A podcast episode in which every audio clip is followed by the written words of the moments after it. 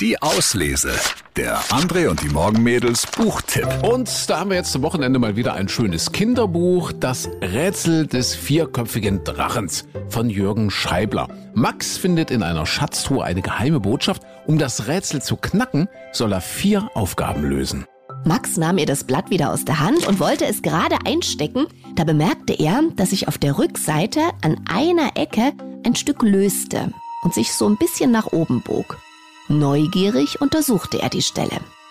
Er bekam die Ecke mit Daumen und Zeigefinger zu fassen und zog vorsichtig weiter. Stück für Stück löste sich eine Folie von der Rückseite der Landkarte. Paula stand neben ihm und war genauso enttäuscht, als eine leere Seite zum Vorschein kam.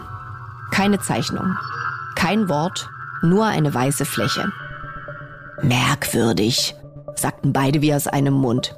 Sie waren so vertieft, dass sie gar nicht bemerkten, wie eine dunkle Wolke am Himmel immer näher kam.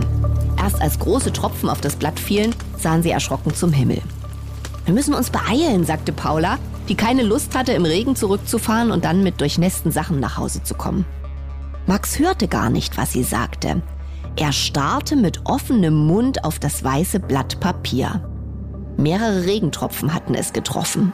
Aber sie waren nicht in das Papier eingezogen, sondern lagen wie ein Brennglas auf der Oberfläche. An den Stellen, wo das Wasser das Papier berührte, veränderte sich darunter die weiße Fläche. Es erschienen eine Art Buchstaben in schwarzer Schrift ein magisches Blatt Papier.